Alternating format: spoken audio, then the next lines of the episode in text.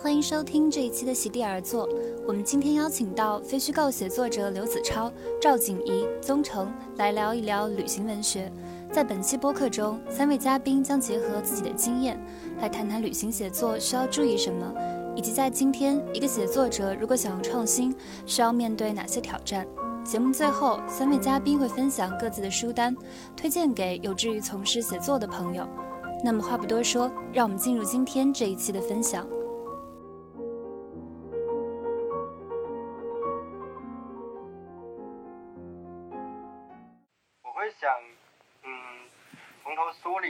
是因为我们三个其实都是文学的爱好者。我知道子超是大学的时候就开始。其实子超有写过小说，似乎好像是在今天发表过。然后锦怡，你平时也是有写其他文体的，那我就会好奇说，在咱们一开始写作的最开始的阶段，就是是什么原因原因让你们两个会把自己的主业选择放在呃，像子超是放在旅行写作嘛，那锦怡暂时是放在非虚构，而不是其他的文体。我我觉得，嗯，就是我们当作家，想想写作，总得找一个起点吧。我觉得是这样，就是你要分析这个，呃，某种程度上，你需你要靠着，尤其是你要靠这个谋生，而不仅是你有一个其他工作，然后只是写作只是一个爱好的话，就是你靠这个作为你的作为你的这个唯一的职业的话，其实你需要考虑的是，呃，这个市场上有什么。然后你你能从哪个角度进入这个市场？嗯，这是很这是很现实的。然后我我之所以写旅行文学，也是因为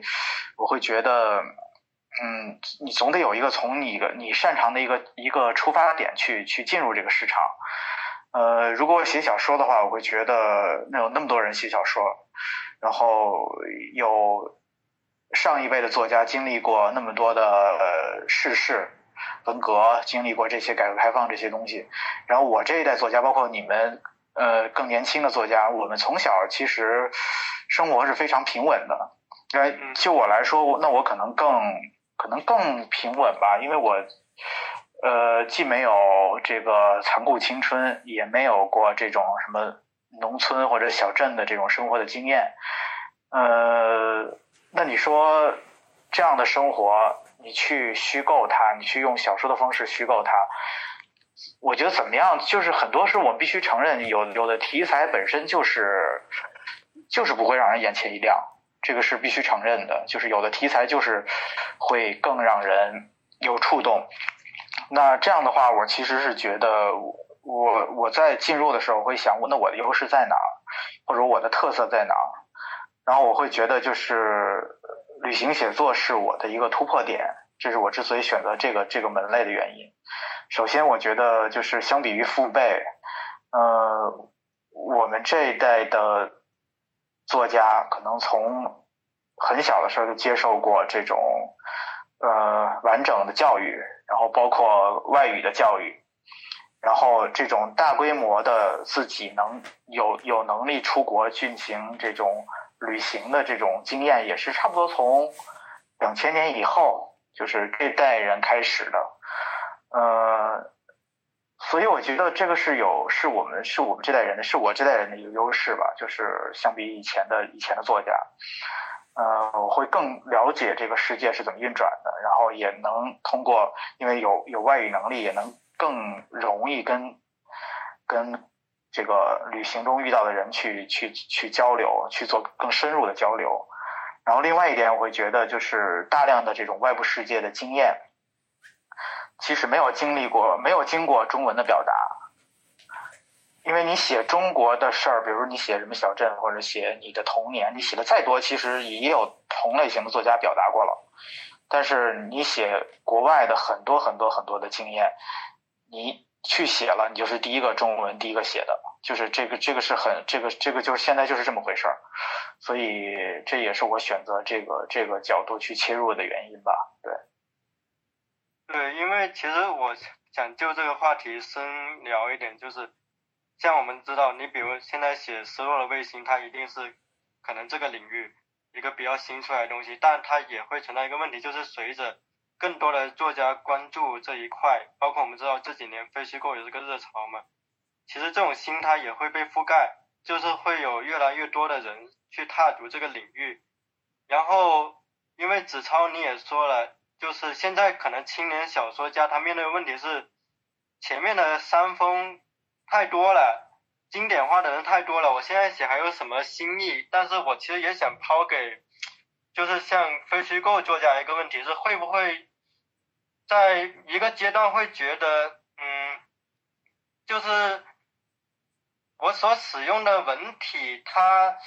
能否充分的表达我想要去诉诸的东西？那我觉得我们可能多少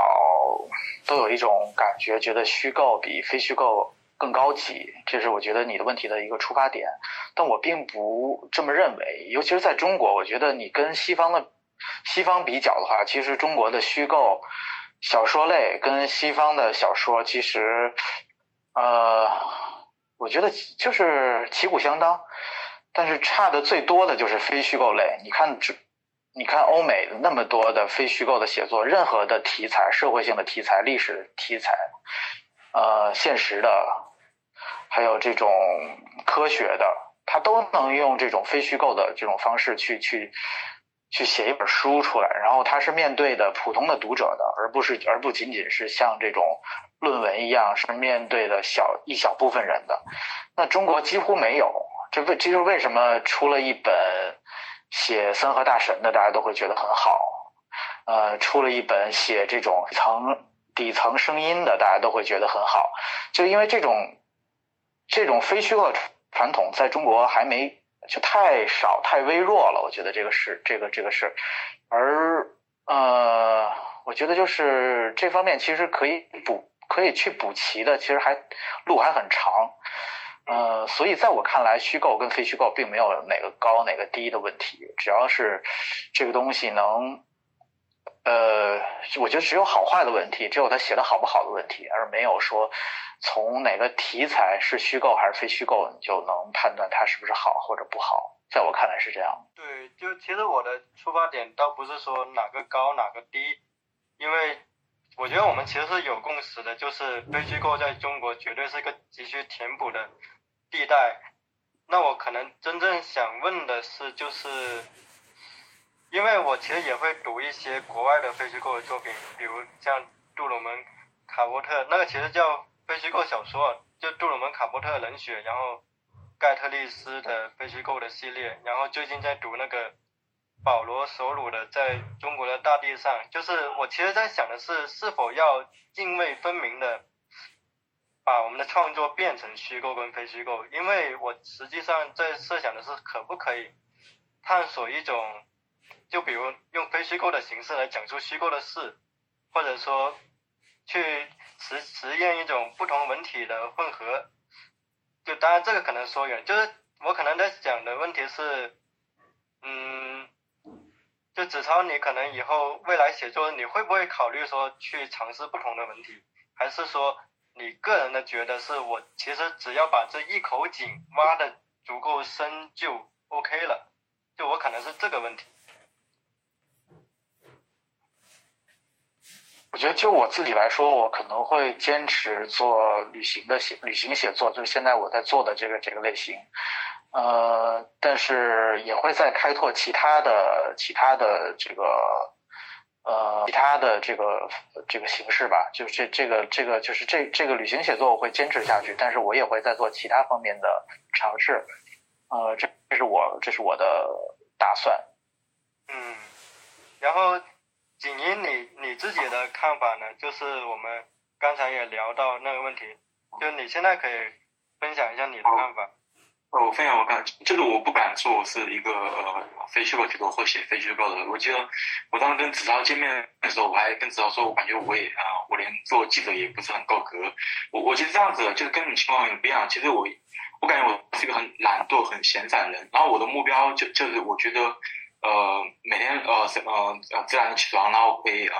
看一些阅读一些东西，然后更多时间可以去马路啊、公园啊散散步，然后觉得挺好的。我觉得是一个很自然的过程，所以我我选择在媒体工作，也就是觉得它可以满足我这种生活方式。我可以很自由的支配自己时间，然后呃呃，然后可以呃看书，然后写想写想写的东西。然后我作为记者的话，就是你可以每天也可以记，嗯，每个月可以记住不同的人，然后嗯知道他的东西，然后也很有意思。然后我再嗯谈到就是非虚构和虚构的东西，嗯，我呃我我觉我觉得我我谈这个东西就是呃呃呃，我突然想到了，就是我进来看一些很多台湾作者，就不光不包括袁哲生这种很有名的，然后也包括一些家人，比如说那个我我就想一个事情，就是觉得我们。做呃，现在作为一个写作者，都应该有种自觉，就是要成为一个小作者的自觉，就是不一定说我写东西要一定要有个很高的目标。我觉得每个人都有那种小作者自啊自觉，他的表达才能更更自洽、更自如，然后才能更个体。嗯，像我更喜欢写东西，我更喜欢写随笔，然后有时候如果可以想到小说的点，我也可以可以呃写小说。希望我的小说随笔都是我很不经意的逛马路，嗯，逛马路很。很日常的场景，然后可能看到某某一个东西，比如在呃那个日坛公公园，看到几个小孩子用弹弓打鸟，这种很很小的细节，然后然后嗯才想随笔。但是这个随笔其实也是一种远离公共写作的一个东西，呃，所以呃呃就而言，我认为我在做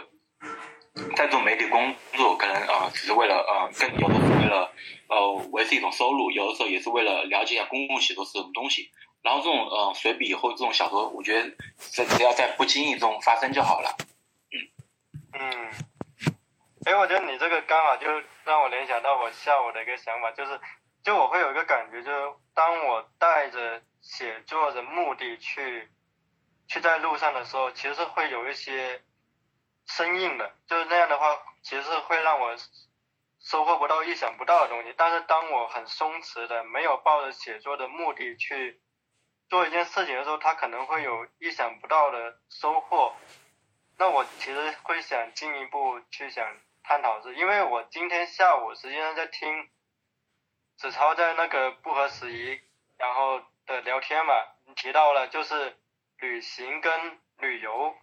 它是不同的。现在很多人他其实是旅游，就是他去了一个景观那里打卡，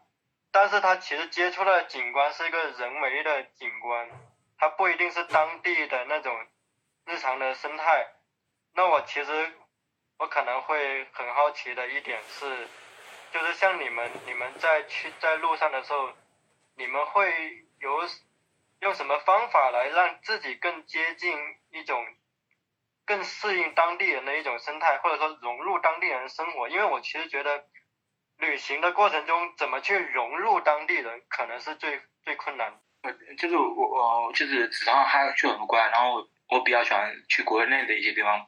我也很喜欢去这种城市的边缘或一些小镇的地方，比如像泉州崇武镇，然后通过这种大巴车、中巴车的旅行，然后其实我觉得很多交流都是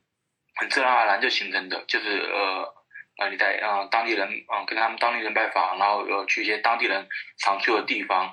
然后其实呃，子超呃，好像记得之前跟早聊，子超他就比较喜欢去贫民窟，因为贫民窟或者这种穷人区的话，它是它是一个对外敞开的一个地方。然后其实去，比如说像苏州的这种巷弄和温温州的这种很老的巷弄，你会发现，如果你去它的那个胡同，呃，不是胡同，就是这种小巷，你可以看到一楼就是有人在炒菜，然后它的电视由于它是完全对外敞开的，就这种跟当地人交流是很自然就可以呃。就可以呃接触的，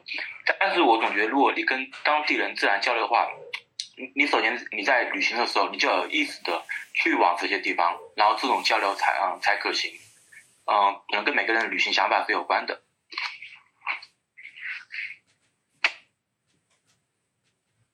我我是觉得我旅行的时候，因为我做了做了很长时间记者，呃，然后我会。在旅行的时候，尤其是当我想写东西的时候，我会带着强烈的问问题意识去去旅行。我会时刻保持着这种各种感官的警觉，然后也会有意识的去跟别人进行进行交流。呃，就不不太是像你说的那种放松的放松式旅行，而是恰恰相反，是完全完全把自己各种可以打开的东西全部打开去接受，然后去。去试探，然后那种状态，呃，我觉得那种状态对我来说，嗯，就是之后这样旅行完了，我才能写东西。如果我是完全放松的，我可能完全写不了东西。对哎，你会事先列一个类似于提纲一样的东西吗？那不会，我觉得就是这个问题意识其实是一个长期积累的一个结果吧。就是当你去一个地方之前的时候，你对这个地方的问题意识，其实我觉得这个问题意识，我我会觉得其实受媒体的影响会比较大，因为你在给你在做做记者的时候，你在写一个写一个人也好，写一个事儿也好，你会带着这么一个问题意识，就是把这个人或者把这事儿放在什么样的一个思维的框架里头。那实际上把这个移植到你去的，你移植移植到旅行中也是同样的，就是你怎么看这个地方，你从哪个角度，就是它这么一个国家或者一个地区，它有还有各种各样的角度或者是这个切片可以进入，但是你从哪个切片进入是是其实是你日常积累，你对这个地方了解以后形成的一个观念。比如说我在写中亚的时候，那中亚其实有很多的向度。你可以从古代的历史文化去入手，呃，可从从从它跟汉朝、跟唐朝的关系去入手。你也可以从别的角度去入手。那我最后选择的角度是，我把它放到了就是呃苏联解体以后到今天，呃“一带一路”开始这三十年之间的这么一个时间段里头去去看它的变化。那这个这个这个切入的角度，实际上是也是我自己平常日常积累或者是阅读得出的这么一个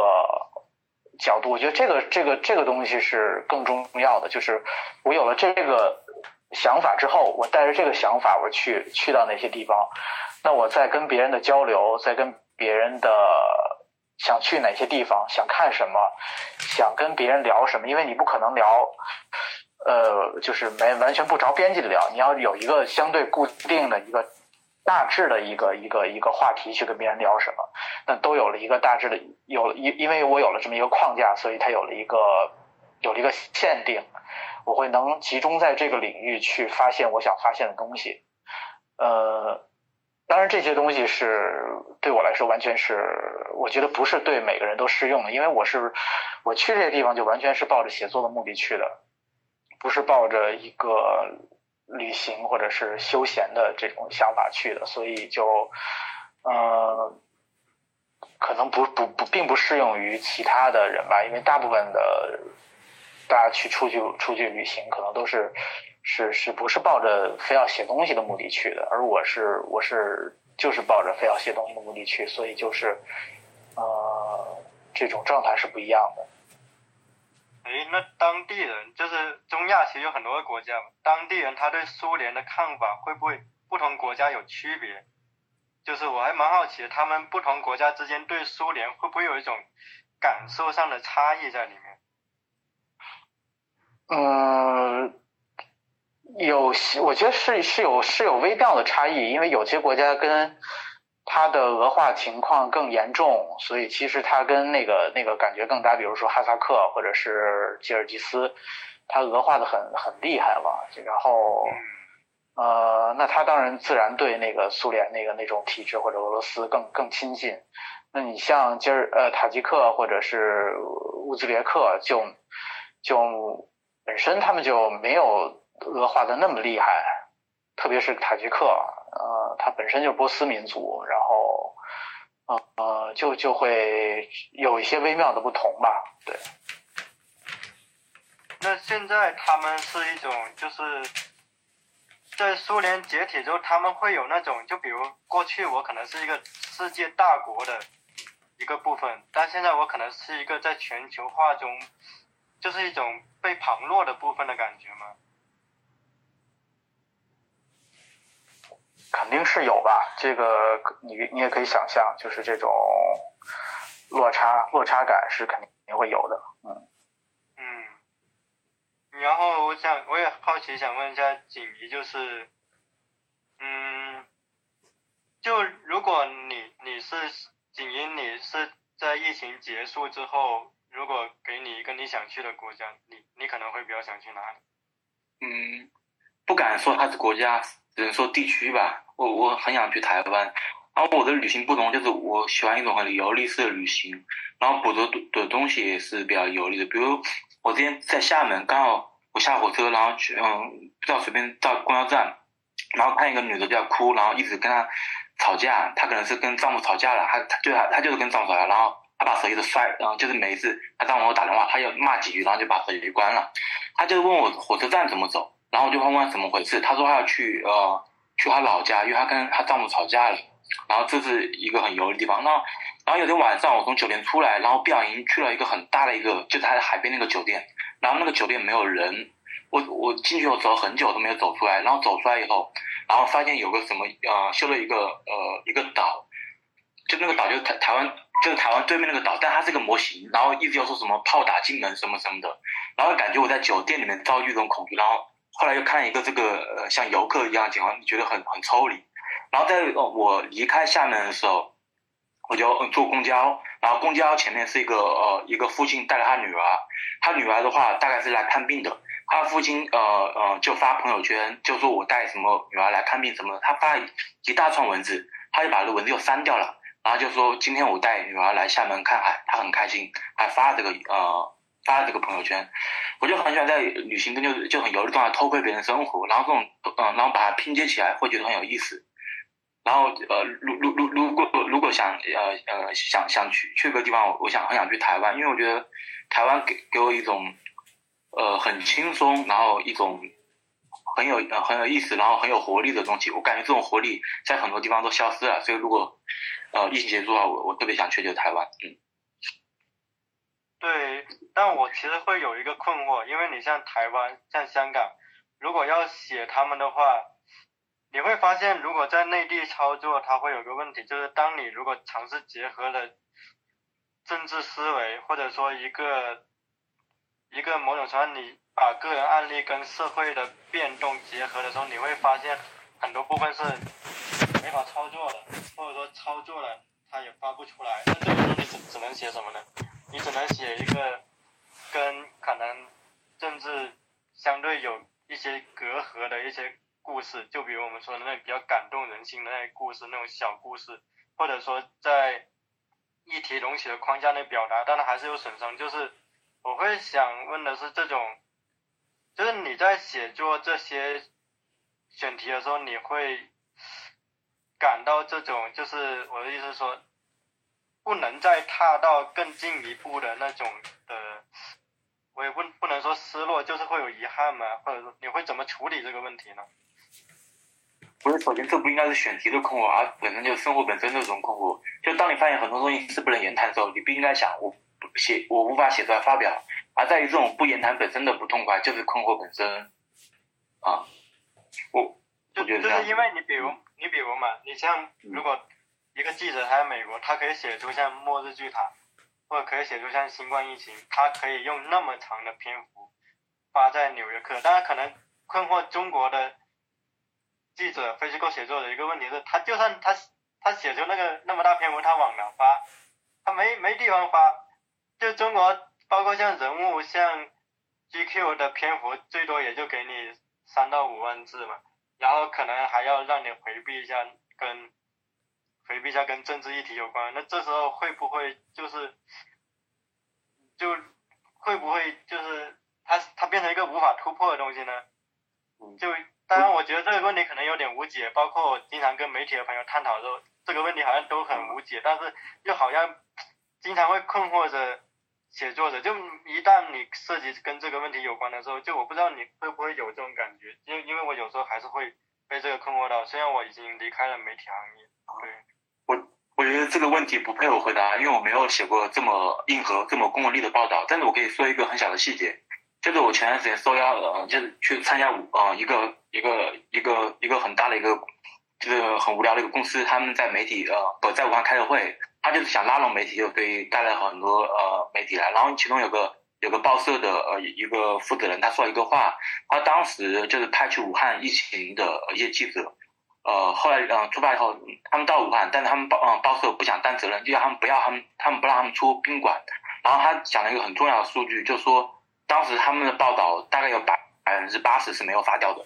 然后一一武汉解封后，疫情结束后，就是派的武汉的那个三个记者都呃都辞职了，然后最后他们的那个呃嗯那个新闻部也有百分之六十到七十人辞职了。当时我把这个呃消息也发在豆瓣上，也有很多人转发，但是后来马上就被豆瓣删除了。就是我我还不是一个硬核的报道者，我只是讲了一个这么花边的一个东西，它都被删除了，所以我觉得这个问题是挺无解的。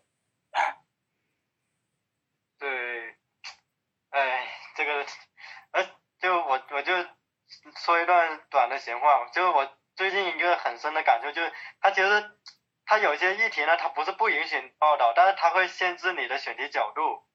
就比如你在今天，你可能抄这个议题，如果是指向指向所谓的互联网大厂，指向所谓的资本，他其实给你发，但是呢，他不会给你发，比如说跟可能跟嗯国家资本有关的东西，或者跟公权力有关，就我觉得他会限制那个选题的角度。当然这个这里就就不细谈了，因为哎也跟我们主题没关系嘛。对，因为我看现在。上半场其实只剩十分钟了，我就最后问大家两个问题，就是第一个问题，就是因为疫情，其实今年还可能延续，主要影响就是我们出国可能会有困难。那假设如果今年疫情还会延续的话，两位的写作安排是怎样的？就是会不会有自己的一个规划在那里？然后想先问一下子超会怎么安排？呃，我是基本上不抱希望了吧？我觉得今年应该是希望不大。然后，这就我之前说的，我一方面可能会坚持这个我现在在写的这些，就旅行写作这方面，但是要等时机成熟吧。然后在这个过程中，在没法做这些写作的同时，我可能也会想努力开发其他的写作的方向，这也是可能今年自己要努力的方向。哎，你会尝试写随笔那种专栏吗？这我觉得不，呃，也也有有，就是那种对我来说只是怎么说，就是边角料，维持日常生活的嗯手段，就是比如给给就比如你你只用实名来写非虚构，然后你用个笔名来写维持生活的东西吗？那也不会，因为我觉得我写的东西基本上都是我都是认真写的，不会因为。不会因为它是赚钱的，就只是为了赚稿费，然后我就会比较的敷衍，也不不会那样。就是我对文字有有本身就有要求，呃，只要是我写的东西，我肯定会好好写，所以一般我也不会用笔名去写。对。哎，你有没有考虑过，就是假如疫今年一直疫情，有没有考虑过做个国内的旅行的，就是长线的选题？国内我暂时没有，我觉得。呃，因为我做旅行写作的一个很大的很大的原因吧，就是就是刚才说的，我觉得大量的外部世界的经验没有没有中文进行表达过，呃，然后我觉得这事儿很重要，呃，我我我做这个的一个很大的目目的，就是因为我觉得我想用去用中文去表达这些世界经验，如果仅仅是为了写一个什么东西，然后去。发表去出本书，嗯，那我就没有那么大动力了。对，比如说写国内，因为国内的其实大家都可以写，我我并没有特别的优势。然后你写了，其实别人也可能也有人写过，但是这些外部世界的东西，就是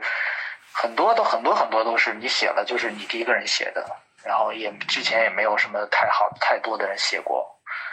嗯，这是对我的吸引力。所以，我即便出国去写这些东西，那我可能也不会在国内写一个写一个，嗯，就为了写为了出本书，我去写一个国内的什么东西。我觉得，呃，有其他人写就就足够了，不不一定每个人都要都要往这个往一条路上走。就我能不能理解为，就是对你来说，其实写作它不是一个日常的必须，就是即便我不写作，我靠，比如像。听音乐或者喝酒或者跑步，其实我也不会让自己的生活觉得有种虚度的感觉。因为据我了解，很多作者他其实保持写作是，他不写作他会有种焦虑感。那对你来说，是不是其实不存在这个东西？就是你不写作，其实做其他事情其实也挺好。呃，我觉得我是，因为我现在因为我日常在做翻译，所以还是每天在跟文字在保持着这种这种这种张力，保持这种关系。嗯，所以写作我觉得是对我来说是重要的，我也喜欢写作，我也想写作，也是我可能未来主要的主要的生活的部分。嗯。但是我觉得也要珍惜自己，嗯，就是不要写的那么的，不要为了写而写，不要为了去出本书，为了有一个这么一个数量上的要求，然后就让自己去写一些没那么重要的东西。我觉得你的精力是有限的，你要集中精力，集中自己的所有的力量去写你认为最重要的东西，认为对你来说有意义的东西。那如果呃没发现这个东西的话，那我宁可保留着自己的这个力量，我去做一些，比如说翻译，那就像去对于对于我来说，翻译就像做翻译，就像去健身房去练肌肉，它没有什么特别大的意义，但是它维持着你的这种基础的体力，它对我来说就是这样。那我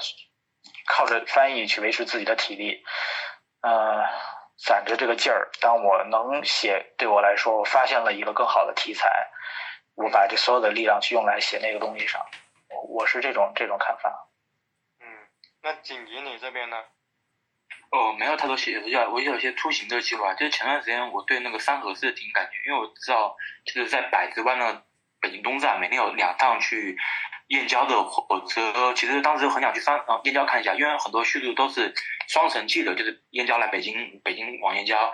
其实我很想嗯知道燕郊本身的这个有没有一些社区生活。然后还有计划，就春天的时候，我我想考一个摩托车驾照，想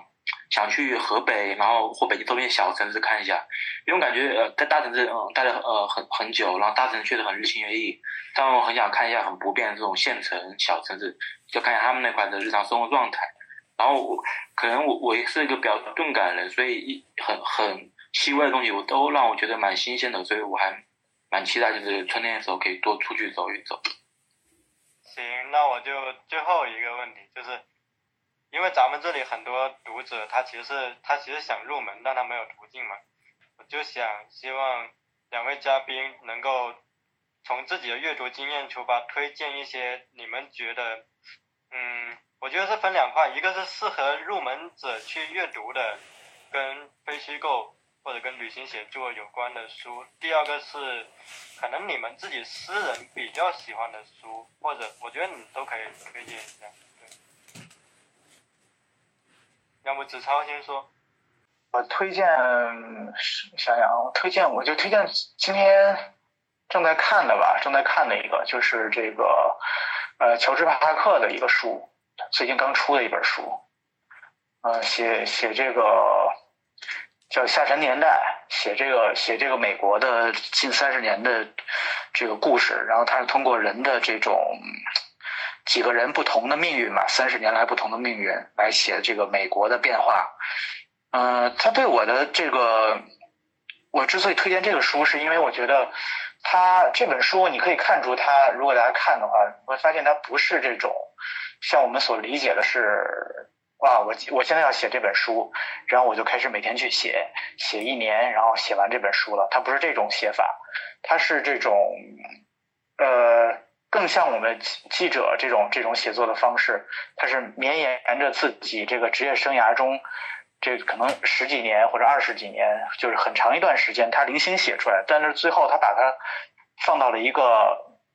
系统里头放，他找了一个结构，把它组织了起来。这个我觉得是非常对，呃，普通的非虚构写作者是有借鉴意义的。就是因为我们很难，说实话，就是去说找到一个题材，然后现在开始去调研，然后调研完了以后我们去写，然后花一年、花两年的时间，从头到尾写完这本书。这个、这个、这个工作量和难度其实是非常大的，但是。呃，像乔治·帕克这种，你绵延着自己的这个生这个生涯里头十年的时间、五年的时间，呃，其实你那些文字是是零敲碎打这么这么着一点点出来的。但是你在这写这些零敲碎打这些文字的同时，你会有一个一直有一个想法，就是它之后可能会要成为一本书，呃，有这么一个念头。所以你在选择人的时候，你在选择，呃，就是你你头脑里有这么一个想法，那那你那最后你把这些零敲细打的东西用这个想法组织起来，它就能它就能成为一本很有力量的书。呃，就他这本书里写了，主要写了四个美国人不同阶层的美国人的生活，他们的故事。然后它中间又穿插着这些年，它它是一个编年史的写法，就这些年在不同的阶段，每个阶段里可能他采访到的或者写过的一些符合那个时代的非常有代表性的这么一个人，他会穿插起来。那这样其实你会知道，他这个其实。这个这个这本书本身是他是十几年来这么着，呃，自己的相当于自己的作品的一个结集，但是他又不又又不是普通的这种，像我们日常比较省事儿的那种啊，你就写了这些东西，然后你就按照时间顺序给这么着剪辑出来了，但是他又把这些东西给打散，用一种更有趣的方式给它组织起来，然后有了一个共同的主题。我觉得这个是呃，对，我觉得对写作者是一个很好的一个启迪吧，就是对，尤其是非虚构写作者，因为我们这种写作其实很多人都是，比如从事记者工作的，呃，你的稿子都是日常这么着一天一天零敲碎打写出来的，那很多时候你写了三年，写了五年，你会你。你会发现啊，这这么多的不同的东西，一个一个人一个事儿的稿子，好像你也不知道有什么有什么用处，以为写完就完了。但是实际上，你用这种方式把它重新组织出来，它就它就能成为一本书。哎，对，那我推荐这本吧。对，《下沉年代》。对。第二一个问题就是，就比如在你刚刚从事记者行业的时候。会有对你比较有启发性的书吗？或者就是你本来也没抱多大希望读，但是你发现读了还不错的那种书，就真的会让你觉在写作上会根据它来进行改善的那种书，会有吗？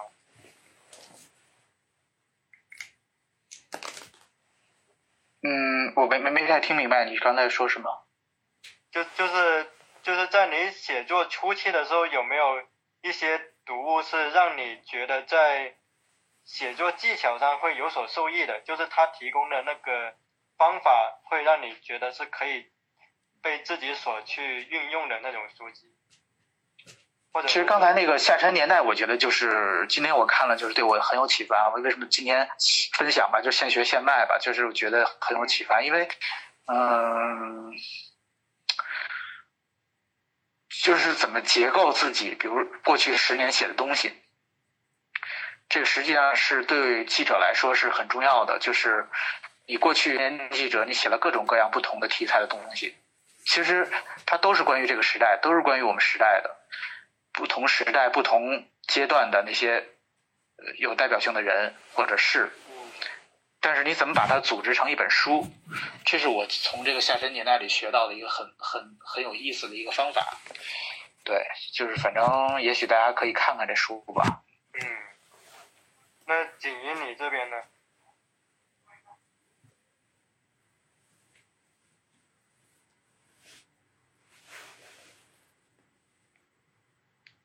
哎，等一下，景云，你先开麦，就我这里听不到声音。你先开麦。我说我刚刚刚开推视频推想，就是关于这自由写作，我其实很想推荐这个都筑响一这个人。他虽然是一个时时尚的或者潮流的一个编辑，我觉得他很有想法。就是他他一直是接案编辑，他一直没有呃隶属过一个杂志、出版公司等等。他是一个点子很多的人。比如说，这是他年轻的时候，他其实当时想，他觉得他认识很多朋友，那些朋友都其实很穷，但他们房房间非常酷。他想干脆他买相机来拍他们家。然后他就大概拍了很多东东京的家，就是有的家很小，有的家可能都都堆满了书，有的家堆满了衣服，就他拍了很多各式各样呃呃东京的家。然后后后来他就把呃自费然后出了本书，然后这本书非常畅销。他他写的特别多，他还想我在一个杂志供职，我出我出我的好选题，如果杂志愿意花钱来来买供供我去，我就去做这个项目。如果杂志呃，如果杂志不给我钱的话，我就自己自费去做项目，然后呃成书。他不仅看这个东一家，他这样还去嗯做一个叫那个呃一个叫什么呃呃真日本记行，就专门去什么日本一些小城市这种奇奇怪怪的这种小旅游景点，有点像那个那个就是那个微博上红的，就是拍一些很土味的那种呃旅游的感觉。他就以前就做过，然后也在这个班也做欧洲的，也做美国的。还做过本书，叫做叫做《东京又分半》，就讲一些东京的一些地下文化。就比如说有人喜欢那种性爱娃娃娃娃，各种各样的，他就去接触他们，然后浅入式接触，然后把它写出来。其实呃，通过他就感觉写作其实并不是很严肃的事情，他可能就几百个字，然后配一个图，他就可以把他的一些表达表达出来。就是我觉得他给我呃其实就他很有行动力，他有了。这个 idea，他就不管别人怎么样，他就自己去实践。然后他把他的很多经验，其实不用我说，他就出了一本书叫《圈外编辑》，呃，这应该是一个嗯港版，但在淘宝可以买到。他就讲了很多他去做记者、做编辑的事情。其实我觉得他其实很可以很好的启发呃记者，就是不要呃受别人的想法所鼓呃所所限制。如果觉得一个东西很有趣，你可以去做，哪怕那个编辑跟你说啊，这个选题很多人做过了，如果觉得有趣，可以做。哪怕你就你不发你的呃杂志嘛，发你的豆瓣日记也 OK 啊。我觉得很多事事情没有什么限制。然后再一个就是非虚构，就是很很多人提到呃何伟，但我就是尤其喜欢那个呃大卫呃弗莱克华莱士，但我没有他呃就是他也做了好几本书，呃就是何伟他是一种很冷静克制的叙述，但是华莱士不一样，华莱士是一种就是他像吃了药一样的，他是很。潜入，他是一个外来者，但他很浅入色去做一个东西，比如他去一个豪华游轮，他就讲了游轮怎么怎么样，然后呃讲讲富人怎么生活，他以一种很犀利的方式来讲很多美国的当代文化。然后提到何伟，我觉得呃我有一点很重要的是，我们在看何伟很近代的写作，其实何伟他对自己的自身经验呃是有很好的捕捉的，比如他在疫情里面写他成都的经验，然后之前在江城经验。或者他在北京的时候写了他认识乌鲁木齐人等等，其实何伟他是非常重视一个自身经验的一个人，所以我觉得呃好的非虚构写作有点像就刘子超说的，有点像那种投一个降落伞，就到到个地方去了解当地的人，有这种问题意识。但同时好的非虚构写作者应该非常的去注重自己的自身经验，并且知道自己的自身经验，呃呃有什么公共性，然后把它书写出来的人，嗯，然后提到何伟，他其实有种差异性的对比，就是何伟。我们可以理解为何伟他在中国是一种游记，他见了很多普通人。但是我们看那个呃呃奈巴尔，他写印度的时候，尤其在第二本、第三本的时候，他其实见见了很多达官显要，他给我们提供了另外一种视角。但是我推荐不是奈巴尔，我推荐是一个呃他的中文名叫向美丽的一个人，他这是在阿赞的时候写的香港，叫香港假日，因为他也是一个比较有钱，他当时见了很多香港的一些呃富有的阶层，他还在香港养了一个猴子，这是他写的一个所谓的呃一个非虚构游记《香港假日》。我也可以以另一种呃维度，我们看书呃旅行文学，然后我再推荐我个人喜欢的呃个人喜欢的书。其实我还是一个小说爱好者，我很喜欢读小说，然后觉得读小说非常快乐。然后读小说的时候，很好的时候，你看待你的生活，你也感觉很多地方就像小说一样那么精彩。然后我我我觉得小说做的很多，然后每个人要选，我就只推荐一个，他就是那个让普利普图真。呃，大家可以就在那个博尔赫斯书店的微店买，因为这个书很便宜，一本十五块，然后呃，它一套一百多块就就可以买到，因为这是嗯，这是那个湖南文艺出的。嗯，图真他其实给我们有个很大的启发，就是呃，哪怕过着一种非常平庸的生活，如果你一种用一种全新的视野去看待你的生活的话，生活也可以成为一种文学，所以很推荐大家可以读一下图真的小说。啊，这是我的图书推荐，谢谢。行，我觉得紧急成功的把我们的分享变成了一个图书带货会，就你，我都没想到你分享那么多书。然后我，因为我觉得你其实可以把你的书到时候列一个简单的作者、书名，那么一个小书单，然后发在群里，就可以方便读者检阅嘛。然后我们可以这样，就是我们等一下读者提问呢，就是读者要提问的，可以自动开麦。但是呢，问题尽量简短，就是不要利用问题来陈述你的大段的观点，你就尽量的几句话给出你的问题，然后说你要向谁提问，是这么个方式。然后我们先暂时的就休息几分钟，大家其实现在就可以开始提问了。然后有大家积极提问，有什么想问的都可以问。大概我们就最后进行下半场，就四十多分钟嘛。对，有要提问的吗？现在其实可以开视频或者说举手了。我看一下，然后你看一下你要不要回答那个问题？他他是问。现在的中亚的情况有多大程度是苏联造成的？就是你在书中提到了许多关于这个的历史，然后就这个读者他认为似乎你在情感倾向上会有偏向苏联，就你可以对这个问题做出自己的回答。那个普京说过一句话，就是呃，苏联解体是这个上呃上个世纪最大的地缘政治灾难嘛。那现在苏联解体三十年，其实我们看到这个世界很多的很多的事情还是在这个在这个后遗症里，包括比如说前前不久这个纳卡，这个阿塞拜疆和亚美尼亚的这个战争，也是苏也是苏联解体造成的后遗症。嗯，就是我们还处在这个巨大的地缘政治解体。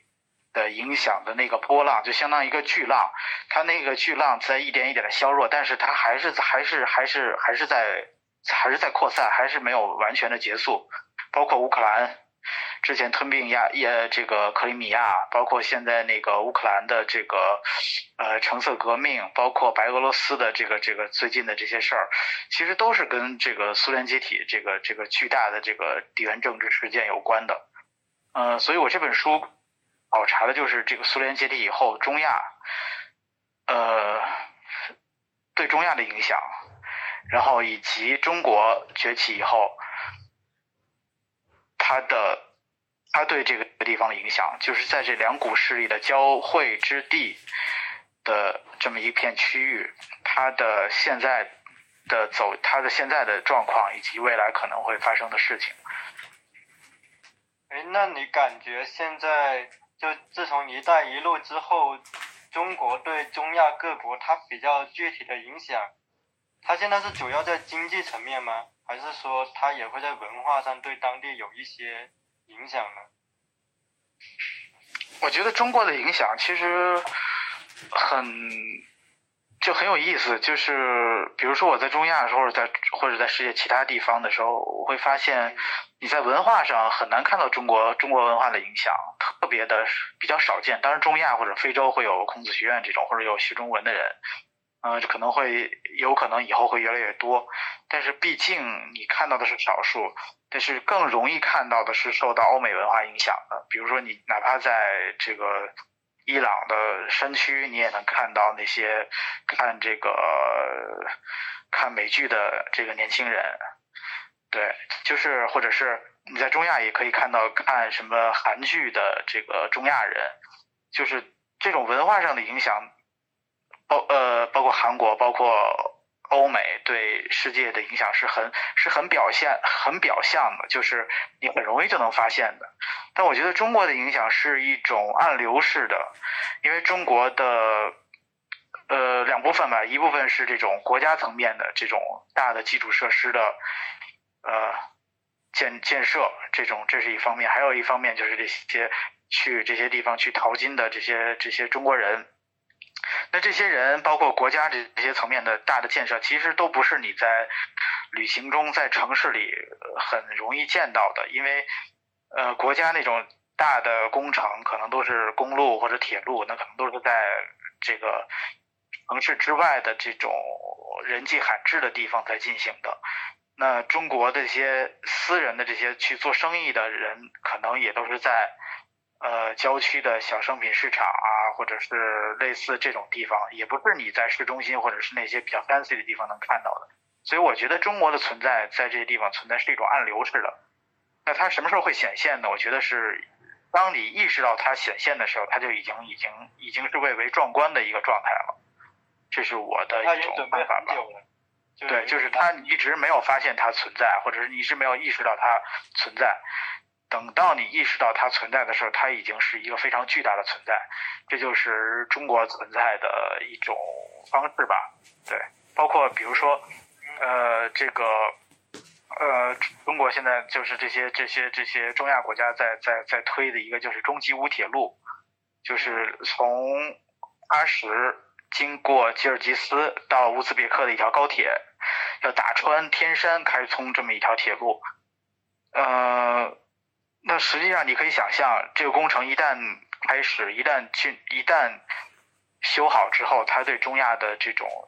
影响是是是是巨大的，因为它呃可以让中亚在一天之内到达太平洋。嗯。呃，就是这种这种这种影响，这种比如说这个铁路在修的时候，或者你可能也也不会在，也不会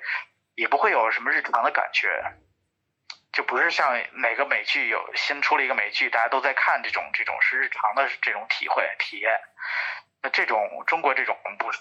但是它一旦成为现实以后，它的变化是巨大的，所以我觉得，嗯、这这就是为什么我在那个那个中亚那本书里，我在最后会写到，就是说，呃，我觉得未来中亚可能会因为中国的这种存在而变得面目全非的原因，就是因为中国的这种方式是这样的方式。那你会对，比如说，就是当你预识到这个趋势它不可挽回的时候，你会不会更留恋此刻的中亚呢？就是你会对现在的中亚的状态会觉得这是一个其实你挺留恋的状态吗？我觉得好像不会，因为我对中亚，我其实还更期待观察这个世界的发世界的变化吧。觉得我作为一个写作者，一个作家，嗯、我的一个写作动力就是观察这个世界的流动，这个世界的变化。呃，我会一直非常热切的关注这个地区，这个这个这个这个这一块儿是怎么怎么在演进的。然后我去写这个书的原因，也是因为我想观察这个潮流是怎么是怎么流是怎么走的，是有这个原因的。所以我并没有什么嗯，呃，并没有什么怀旧或者是留恋这种吧，对，没有这种情绪突。然觉得很有意思。就假如你几年之后可能写一篇重走中亚的，可能也挺有意思，就是写他这几年是怎么变化。对，可能可能过三十年吧。比如说，你说索鲁写呃第七十年代写的那个铁路大巴扎，到了两千零几年的时候，他又写了一个那个 Ghost Train to Eastern Star，呃，也基本是就是沿着那个铁路大巴扎那些，就从欧洲到亚洲这么一圈走。是，然后他写非洲也是呃很早之前写过一本，然后到了过了二三十年又写了第二本。包括包括那个奈保尔也是写写写，他写印度这中间隔了前后可能隔了有三三十多年，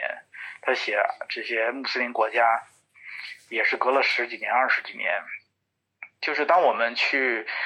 给这个我我们去描摹了一个地方，然后再过二三十年，你再去验证你当时描摹，你去你去你去当时去预测那些东西是不是准确？我觉得可能需要这么这么，就再过二三十年再去回眸是有意思的。嗯，那正好我再接下一个也是问你的，就是有一个读者问你，你对中亚这片土地最初感兴趣的点是从何而来的？然后感觉比较少的人会把目光投到这片土地上。我对中亚其实怎么说呢，在在写之前，写这本书之前，并没有特别的情情愫吧，我觉得并没有。其实我对我是对整个世界都有强烈的好奇，然后我的想法就是我要用我的时间去做拼图。我三本书写了不同的地方，那我之后可能还会写其他的地方，就是我会想说。把整个世界就像拼图一样，一块一块拼完整。就是我对外界的好奇不是局限于这一个地区的，呃，是整个我都好我都好奇。嗯，只是这本书，然后写这本书，那我就会把这这些年的时间，或者能可能更多的精力集中在这个区域。呃，就是就是仅此而已。对，对，那我就我顺便问一个，我觉得挺可以回答问，就是你在写中亚这本书的时候，你觉得对你比较有作用的参考的书籍有哪些？因为我们知道，其实国内研究中亚的其实还蛮少。那我觉得，其实你可以就借这个机会嘛，分享一下你觉得看的比较有趣的，就不局限在非虚构，就历史学著作或者小说都是可以。嗯，我看的，呃，有两有中国有两个学者写过中亚通史，是两个不同的，每个都是四卷本。这个如果你对中亚历史有兴趣，可以，我觉得可以可以可以挑一种吧，可以稍微翻翻。然后，呃，有一本写我在我在书的后面其实附了一个这个我觉得比较有意思的书的一个一个书影音，三种都有。就是我觉得比较有意思的，对，嗯，嗯，那我再我看一下，有一个是提问两个人的，就是想知道你们一个月大概写多少字，一年有多少时间在工作，有多少时间在休息，会不会有写不出来的时候？写不出来的时候会怎么做？然后锦怡，你要不要先回答一下？因为我现在还是在呃一个杂志对于职务写作，大概的话，我们的杂志的要求就是每个月必须要 P P S 完成八千字以上。我大概今年的话，我去二零二零的话，应该写了十四到十五万字左右，但是也写了呃嗯没什么意思的报道，大概十五万字左右。我我也不知道有，应该有十八天时间在工作，十二天时间在休息吧，我想应该这个比例。嗯，那子超你呢？我基本上每天都会工作吧，就是我大大概一六年开始自做自由职业，嗯，到现在，嗯，除了旅行，嗯，那个旅行我可能也觉得自己在在在也在也是也算是某种程度上也算在工作，啊，就是日常的写东西或者翻译东西，基本上每天都在做。哎，你后来回本了吗？我听说你花了十几万来搞那个旅。呃，现在一目前应该会回本吧？对，应该最后会回本吧？嗯。那是不是你未来可能你三到五年都是投入在那个地中海环地中海的写作系列？呃，看疫情之后吧，这是疫情之前的想法，也不知道疫情之后会发生什么变化。现在就是很多事儿都无法预测吧，就看。对，可能今年我觉得可能还是很困难，可能看明年或者再再往后是什么情况吧。对，嗯，然后接下来一个问题，其实我觉得他想问的是，就比如当我们面对一个那么大的一个历史素材的时候，到底怎么去安排它的主线？因为你比如无论是中亚还是地中海，它都可能非常丰富的素材，就说怎么去结构它，怎么去遴选出主线，怎么去利用历史。这个其实还蛮复杂的，因为当你选择一条主线的时候，可能不可避免另一个东西会有遮蔽的部分。那像锦怡跟子超，你们在比如你们写一篇稿乃至去写一篇书的时候，你们会一开始会怎么去挑选这个结构或者是主线呢？锦怡，你要不要先回答一下？写过书的经验，如果写一篇报道的话，我还是。嗯，如果是嗯跟人物有关，还是比较偏向于他的个人的这个生命历程，然后然后再切入一些跟嗯公共事件或历史节点有关的呃东西，就是把呃事件作为一种背景，然后更多啊还是他人本身，因为他人本身能够了解了解别人不了解东西，而历史就不管是文革还是二战加章还是这十几年东西，它是一个框架。那像你，比如开头或者结尾的运用，你会有特别的考量吗？呃，有的文章，有的报道会，有的不会，因为有的报道可能下个周就要交稿，也考量不了那么多。嗯，然后因为子超，其实你其实你之前回答过关于东亚你的祖先是怎么安排，其实你还没有聊过沿着季风的方向，然后包括午夜降临前抵达，我觉得你倒是可以围绕着你写。东南亚那本书，因为其实之前我在人文社实习的时候，我还是读过那本书的，我就还觉得你可以聊聊那本书的。嗯，觉得这种结构就是我会比较侧重于过去三十年、五十年这种这种历史维度里的，就把把目光聚焦在这段时间里吧。因为再古老的，其实它对我们现在的影响是，没那么强烈了，已经，或者说离我们太遥远，尤其是对中国读者来说，它已经没有那么的，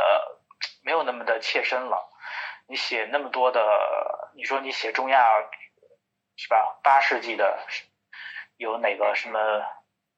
非常牛牛逼的天文学家或者什么的，这大大家没什么感觉了，已经。嗯，对，所以你要把你的目光聚焦在一个相对相对近代的、相对近一点的一个一个时间段，你考察那段时间发生的事情。呃，当然你需要你需要的就是在去之前吧，或者说在写之前，你要对这个这段历史有一个整体的把握，你知道你的问题意识问题意识在哪儿。嗯对吧？就比如说我为什么选说苏联解体后三十年嗯，到现在，呃，中国中国“一带一路”这这这个这个节点之下的中亚考察这段时间，这个中亚实际上是之前就通过阅读或者通过通过思考来得出的这么一个角度，因为你可可能有各种各样的角度可以进入，但是这个角度是是我后来是我是我自己想出的角度。那比如说你写伊朗，那伊朗过去波斯的古代文明是非常的这个这个这个繁盛的，可以写的很多。其实上你你去伊朗旅行的话，那些景点其实更多的是关于古代的东西，关于古代波斯文明的那些那些东西。但如果写那些东西，我也觉得就没意思。对，但如果我写伊朗的话，我可能会写从七十年代，它从一个世俗化的、那么西化的、开放的一个一个一个国家。那时候就是大家都，伊朗女生都是穿裙子、穿比基尼在街上、在街在海边走的。它怎么变成了一个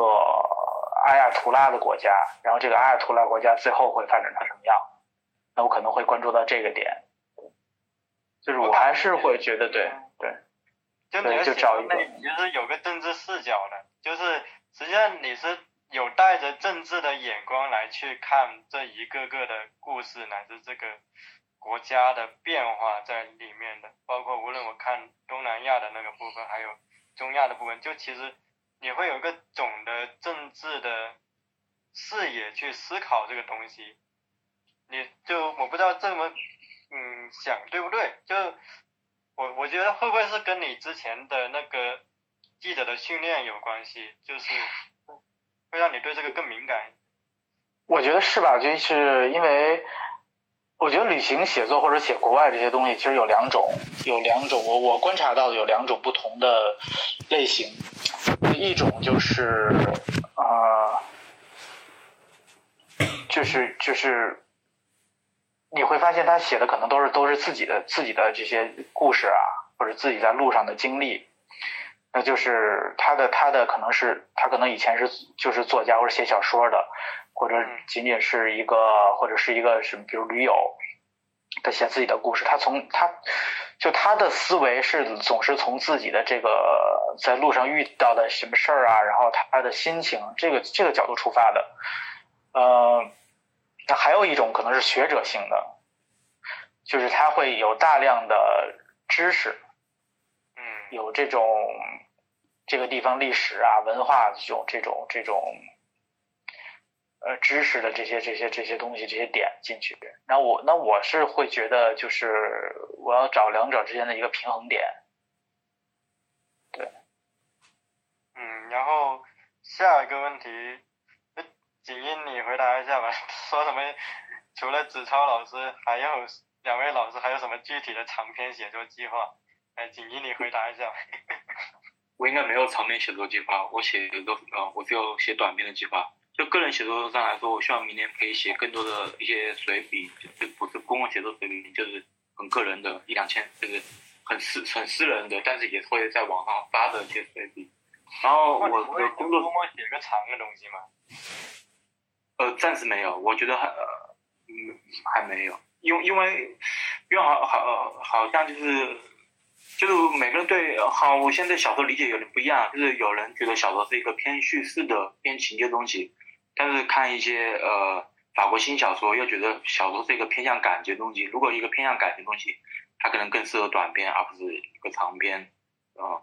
嗯，然后然后然后个人嗯观感就是，说实话，我觉得写随笔它其实它很有些东西它很难承载，就是我自己的感觉。而且还有一个原因是，随笔的好处是它可能能很及时性的回应一些问题。但是呢，它可能会随着时间的变化而去，而不具有那种静态的力量。所以有时候，但是我但是我的随笔跟跟公共事件是没关系的，我的随随笔也是很静态的、很碎片的东西，也可能也算是我有种小说写作练习。因为我在写随笔的时候，会不自然的在某些情境下进行虚构，其实是为可能为以后写小说做一些呃准备。然后个人呃的一些呃其他的就是工作上的，我会发现就是近一年写报道，其实。会觉得让自己变得更钝感，比如说我通过一个报道来观察一个人，会把这个人框框进这个报道或一公共事件中，其实就更少的来真正去想要理解这个当事人或一个受访。所以明年的话，我想写更多的个人的故事，去了解他的自己的个人个人命运。呃，嗯，我我我明年想多写一写这种内容。行，然后我再念一个问题，然后这期间大家有想。开麦提问的可以自己开麦，我看时间还剩下二十分钟是吧？然后应该就最后几个问题了，大家想开麦提问的可以直接问，然后我先把最后我看到的文字问题念完，就是有一个读者问两位嘉宾，你们会有什么呃阅读上会有什么习惯性的行为吗？或者包括你们在写作上会不会有什么习惯的技巧之类的？子超，你要不要先回答一下？好，没什么特别的习惯。就是你就按照一个常规的那个非虚构写作来操作是吧？呃。我也不知道常规的非虚构写作什么样，反正我就感觉按自己的想法，按自己的那个那个那个节奏去写吧。我觉得，嗯，那锦怡你呢？我我也没有，呃，我只看阅读笔记，我没有做笔记的习惯。阅读的话，就是我可能就是最最近关注一个什么议题，就延伸这个议题，然后阅读相关的书，给大家做一个阅读方式。哎，我好奇你们在写作之外有没有什么比较爱好？就是你们有没有别的爱好？这早晚也不要光聊写作。其实我我倒蛮嗯嗯钦佩子超，因为我看鸡哥嗯嗯写子超子超去东北的一个报道，就印象很深，就是那个记者说子超就是早上的时候会在房间里练习啊，就是锻炼身体，然后再让子超怎么跑步，我觉得我觉得挺厉害的，就是啊很有这个自制力，然后总是保持运动的习惯。不知道找你们分享一下自己哦，而而且我我有朋友觉得想啊想问子超这个。说子韬好，子韬应该比我们啊大一点，应该是八五年的。就问子韬为什么保可以保养这么好？就有一个朋友想问他的，就看起来特别年轻。嗯，因为就是旅行嘛，去其实需要体力消耗嘛，所以就日常需要保持身体的健康吧。对，所以就是形成了这么一个锻炼的习惯。嗯，保持体力吧，主要是为了。嗯。然后还有读者要提问的吗？再问一下。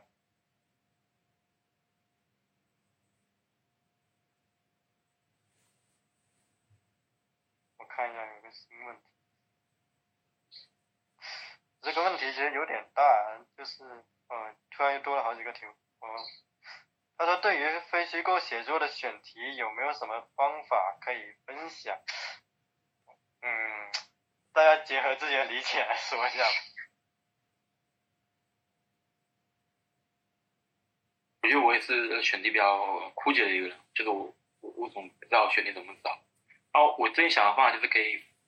可以看一下，就是往年的，就是你喜欢的一些写作平台，比如说像人物也好，GQ 也好，或者像古语也好。你可以嗯翻一下，他二零二零年一月翻到十二月，看每个月它都会有什么样的选题出来，因为有些有些嗯跟季节性有关，有些跟时间有关，可能你在这种嗯系统性的阅读啊，就是嗯看他们列表，然后不断的去读的时候，你可以找到自己的写作啊这条道路。那子超你会怎么找选题呢？嗯，我觉得写写国外的东西吧，因为国外的东西你写什么其实都是新鲜的，都没人写过的太多了，所以就不存在选题的问题。你写中东也没什么人写过，你写非洲也没什么人写过，你写中亚也没什么人写过，呃，你写俄罗斯可能严肃的写过的人也很少。哪怕写法国、写美国的也也是好的东西，也是凤毛麟角。所以你就是这就不存在选题的问题了，你就是就你就去写就对了。哎，你感觉为什么会在之前在这方面会那么匮乏呢？就是那那个阶段的写作者为什么不去填补这个空白？呃，因为之前我们开放改革开放也没几年嘛，然后。大家能出去，有出去的自由，有出去的能力，有出去的经济基础，也就是这十几二十年的事儿吧。所以这就是这是一个客观原因。然后另外一个就是刚才说的，就是你外语能力的问题。嗯，然后还有就是，嗯。我觉得主要是吧，还有就是你你上一代作家可能已经没有时间了，就这个你去旅行去去去去国外，其实需要你自需要你的生活有一定的自主自主自主度自由度。如果你已经是对吧，有孩子有老婆这种，就就就客观上也挺难的，或者是然后对身体也有要求，呃，因为很很很累，就是对体力有要求嘛，就是你身体不好，你也不可能。走了很多地方，就种种原因吧，种种客观原因加主观原因加一起吧，就是很少有人很就是还没有这么很多东西都没有人写过。嗯，因为我问一个我自己比较私人好奇的问题，就是像中亚的他们的年轻人，他们现在关心的话题都是什么？就比如像我们现在中国的年轻人嘛，像城市里可能他会喜欢看抖音啊，然后看微博啊。然后会喜欢聊选秀啊，那像中亚的，就是你可以分开，像城市或者像深圳，他们的年轻人关心的东西是什么？我可能还有点好奇。其实每个人不一样，我觉得很难，就很难一言以蔽之，大家一个整体的，因为整个中亚每个国家那么多人。对，就个体的差异其实也也跟我们一样是很多的。你在中国也不能说大家都关注选秀，我就不关注选秀。嗯，然后，嗯，就没没没，我觉得很难很难。我觉得还是关注个体吧，就是你看到什么人，你接触到人，差异还是蛮大的。他他他不，你不能一一言以蔽之说大家都关注这事儿，我觉得很难。嗯，就是就是我想问的，其实是因为。像我们在中国生生长嘛，其实会有一个观感是，你比如像，呃，像北京或者像上海，它跟比如我们从小镇出来的，它其实还是，就是你会发现那个感觉气质还是会有不同，包括关注的东西。那像嗯中亚的国家里面，他们这种，我不知道能不能叫。隔离或者说折叠的现象会比较明显吗？还是其实他们的城市不同圈层的人其实还是比较融汇的呢？差别也蛮大的，就是年轻人跟上一辈差别都蛮大的。然后我再看，等一下，现在有一个读者他，嗯，他其实提问的是。这个时代作家的，我觉得他可能是想问大家，两位嘉宾会不会觉得这个时代可能知识阶层的话语权是减少的？这是一个知识阶层相比于八十年代走向边缘化的时代吗？这个这个话题其实有点大，大家嗯可以随便说说吧。对，景怡你要说吗？我个人感觉就是知识和文化它其实是被普及了，然后所以。有些人他更早会话语权，比如说呃参加综艺的人，然后他会玩直播的人，然后包括一些网红，其实他们在论述一件事情的时候，他们也是用知识和文化来论述。他可可能可能呃这个读者想说的是，这个时代可能严肃的这个文化或严肃的知识分子他的话语权在减少。我感觉确实是这样，就不是唐诺就说嘛，就感觉台湾呃台北在退潮，然后其实很多东西他都在啊退潮啊，我我是认可这个想法。那子超怎么看？怎么说呢？我觉得每个人有不同的渠道，不同的不同的。呃就你是用文字表达，有人用图像表达，有人用那个 vlog 表达，就是每个人中国足够大，主要是中国足够大，嗯，可能每个每个人都有不同的接受的渠道吧，对。嗯，那嗯，可能我感觉就是他可能是他其实想问的是，他其实有个比标嘛，他是相比于。八九十年代，他是想问，那是作家在这个社会上的影响力是下降的，包括相比于零八年之前，零八年还有所谓的公共知识分子嘛，然后在话语权还有很大，但现在可能就没那么明显了。就是他可能想问的是，你对他这个这个判断，你会有什么感觉吗？还是你觉得其实这个也是个值得质疑的判断呢？就是可能知识分子他可能在以前也。未必有那么大的话语权呢。对，我觉得知识分子一直也就那么回，就就没有什么话语权吧。就是他能影响的，就是一个狭小的圈层。嗯，我这些年我也有有时候也去做采访，会采访不同的，比如说去宁夏采访一个什么人，然后就加了加了他的微信，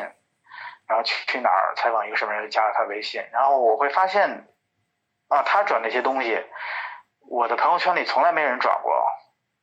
然后我点开他转那些东西以后，发现也是十万加。这说明什么？说明就是每个人每个人的这个，呃，就这个中国太大了，然后也太复杂了。就是，呃，我们以为，呃，在我们的这个朋友圈里有影响力的什么东西，一个刷屏的东西，可是，在别的圈层里完全是没有声音的。同理，就是在别的圈层里，一个十万加东西，在我们这儿是看不到的。对这个我还蛮有感触的，因为像我每次回广东，他们关心的东西其实就跟比如我在北京接触的那些关心的东西就很不一样。包括我经常点他们广东自己做的短视频，都是十万加，但是呢，可能在。北京的这个圈子你没什么人转，可是北京这个圈子，他可能像北京跟上海的年轻人，他转，像我前阵子觉得已经很出圈的那个闲子数租金的那个事件嘛，我觉得已经很出圈了。但其实我问那些可能在这个圈层之外的人，他们都说，诶，这是咋回事？他都不知道。所以我感觉其实这个是，就这个区隔还是蛮明显的。包括这也是可能我自己。一直有的一个困惑吧，就是你发现你其实很难打破这个区隔，就是它其实是个区隔在被一步步拉大的这么一个年代在这里面。其实区隔哪个年代啊都有，但是他说话语权的减弱，就更多还是公共表达的空间在减少。就是我们不管在豆瓣还是微博，我们发一个不那么敏感的东西，它都被马上被删除被下架了。那怎么能指望作家的话语权在这个时代是增大而不是减少？我觉得减少是个很自然的一个事情。我觉得得有一个重要的考虑因素是，今天其实是个算法普及的时代，就是它是根据观众的爱好去投喂的。那么久而久之，你比如他不爱看什么，那他肯定永远都看不到什么。然后这个可能他一个比较显著的问题就是越来越没法就鸡同鸭讲那种感觉。就比如就一个很明显的例子，就我发现就是支持特朗普的人。永远跟支持拜登的人没法达成共识，就是没就一定在一起就会吵，因为他们平时关注的信息就很不一样，就没法说服。就我发现，因为经常嘛，那知识阶层经常会说一些很冠冕堂皇的话，咱们要求共识，咱们要沟通，但其实你会发现，真的沟通下来，就就根本就不会有共识。这个可能是我对今天的一个感受吧。对，我就分享一下我这些感受，然后。我觉得我们就最后最后问一两个问题吧，就是，然后有一个读者问子超，就是你对刚刚开始的旅行写作者会不会有自己的一些建议，或者有什么建议是你希望自己在开始旅行的时候有人告诉你的？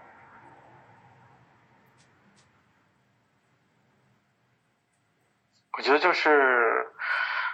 呃，旅行写作其实它不只是你旅行的时候，或者是写作的时候是是是在是在工作的状态，实际上它是你日常长期积累的结果。就是像我说的那个问题意识，它不是。你去旅行的时候才有的，或者是你在写作的时候才有的，而是你日常积累的时候，日常积累形成的对这些地方的一个大致的看法。你知道从哪个角度去切入，这个是日常积累的一个长期积累的一个一个结果。嗯，所以就是实际上是每天的都要有一定的，都要都要努力，都要去都要去做，都要去阅读，都要去关注。才能形成这样的视角，才能形成这种问题意识。就是我为什么觉得以前很多的国内的有一些，比如说旅行写作、旅行写作会，就是你会觉得它非常的琐碎，或者说非常的轻，就因为他没有问题意识。他也去旅行了，他可能也遇到了什么人，但是他没有那种问题意识的关照，他就会流于很琐碎的那些小的情绪，一些小的。那些东西，然后整体下来，你就会觉得它是它就是一个写的他的旅行，没有更深的东西出来了。那这个实际上是因为他缺少缺少这个问题意识。嗯，对，是但是问题意识的形成是你长期关注、长期去尝试去了解、尝试去理解这个世界形成慢慢形成的这个这个。这个世界观是形成的这个这个看法，所以可能是你日常都需要需需要用功、需要努力去做的。然后看历史、看关注政治、关注这这些地方的新闻，对，是要坚持做这些事儿。对，我觉得其实纸钞整场活动，他会他其实会很强调，第一个是写作会需要带有一种问题意识。一个历史的意思。第二个是会你需要去考虑你的结构是什么，你的祖先是什么，然后最好是能跟当下的读者能够贴近的一个角度去切入。然后第三个，我觉得是持续不断的阅读跟文字的训练，就是把这种阅读作为自己生活的一部分去享受它。然后我觉得另一点就是，呃，其实子超要提到写作者他是需要爱惜羽毛的，这个这个意思是说，当你把自己出卖成文字劳动力的时候，实际上读者对你的文字是会有一种，他会觉得为什么你在，你对文字没有产生那么足够的敬畏，那么这个时候可能比较考验今天的写作者的是是。呃，尤其是对大部分可能还处在打工人状态的写作者的是，他怎么去平衡这个他的经济基础跟他对文字的敬畏的这个问题？其实这个可能也是我自己非常困惑的问题。然后我其实尝试最后就总结这么以下几点吧。然后我最后我也顺便分享一下我自己比较喜欢的几本书是在写作上的。我觉得第一本。可以推荐的书是，呃，契科夫的短篇小说集。然后其中我觉得尤其值得写作者研究的是那一篇《牵小狗的女人》，就是这一篇是一个看起来看起来朴实无华的小说，但是如果你仔细研究契科夫的视角的运用。包括他对词汇、他对氛围的营造，你就会发现这是一篇没有一批、没有一句话废笔的小说。包括在开头，为什么契科夫要强调那个主人公到达小镇了之后，他会观察到那个亭子的，就是他那一句话是写的是某某人的亭子，他不是说主人公看到了什么亭子，因为契科夫是用这一句话。来表现出这位主人公确实已经在小镇待了两周了，他就是这种百无聊赖的状态下待了两周，那么这种状态是能够为他后来跟女主人公的那种暧昧是产生一个合适的氛围的。然后我觉得第二点也很有趣的是，契诃夫其实会通过视角的运用来让我们明白人物内心的感情状态的变化，就他不会直接的告诉你这位男性跟这位女性之间的感情发生了怎么热烈的变化，而是说他先通过自己的叙述，这个叙述是什么呢？就是在这整个的描述里面，你只看到女主人公在讲话，你看不到那个男性的身影，因为在这个状态里面，这个男性还是抽离出来的，他没有投入情感，而这个时候，他契诃夫用的人称是什么呢？是用的是女之他跟男之他，就是女之他在看什么什么东西，但是呢，当他们他们一夜欢唱之后，当他们再走出来的时候，你会发现契诃夫把人称变成了他们，就是他们就已就是他们已经进进入了更融洽的状态里面。就契诃夫是用这种人称的变化，这种视角的变化来体现出这种人物的微妙的情感。所以我可能第一本推荐的是契诃夫的短篇小说集，然后值尤其值得研究的是这篇《牵小狗的女人》。然后我第二本比较推荐的书是我自己最近在阅读的嘛，就是那个后浪出的保罗索鲁的，是叫在中国的大地上是吧？就是这本书，索鲁其实是个很毒舌的人，他其实是一个很带着自己的问题意识，包括他的观念，去在中国去旅行的一个作家。但也正因为这样。所以他观察到很多东西，会让你觉得，哎，这个人还挺可爱。就他说了很多，你觉得是很真的东西。这个时候你就很愿意去看这个人是怎么看那件事情的。尤其是当你，因为他写的是八十年代的中国，当你有一段历史的间隔之后，你在看的时候，你会觉得有一种非常微妙的张力。我觉得，如果你把保罗索鲁的中在中国的大地上跟何伟的中国纪实系列对图，会有一种。很有趣的对比在里面，然后我最后推荐的一本书，它其实是个很小的书，它就是那个乔治斯坦纳的《漫长的星期六》，它就是一本你能够一天夜晚就读完的一个访谈录。这本书其实也是非常的幽默风趣的，我觉得，而且它其实对我们理解当下很多问题也有建设性意见。就我自己就推荐三本书嘛，一本是契科夫的。短篇小说集，一本是乔治斯坦纳的《漫长的星期六》，还有一本就是保罗索鲁的《在中国的大地上》。然后我看一下，然后我今天也非常的荣幸能够就子超跟锦怡能够花时间，然后给我们分享了那么多，就长达两个小时的分享。然后也谢谢大家能够愿意来听这次的活动。然后我最后就简单的打一个广告，就是如果大家想要嗯获取我们每次的夜航船的活动的完整版的录音跟数据，包括嗯去分享到我们平时会关注的一些内容的话，可以私聊我，就是我们是有一个会员群的，然后费用也不高，这个费用只有五十块钱，基本上相当于现在一本书的价格。这个费用主要是为了维持我们每次用数据，就用我们讯飞数据时要花钱的，包括我们分给志愿者的奖赏也是要花钱的，所以我们就弄出了这么一个